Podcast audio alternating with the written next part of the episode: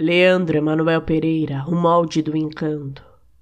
Por mais que procuremos o molde do encanto, tarde ou nunca saberemos.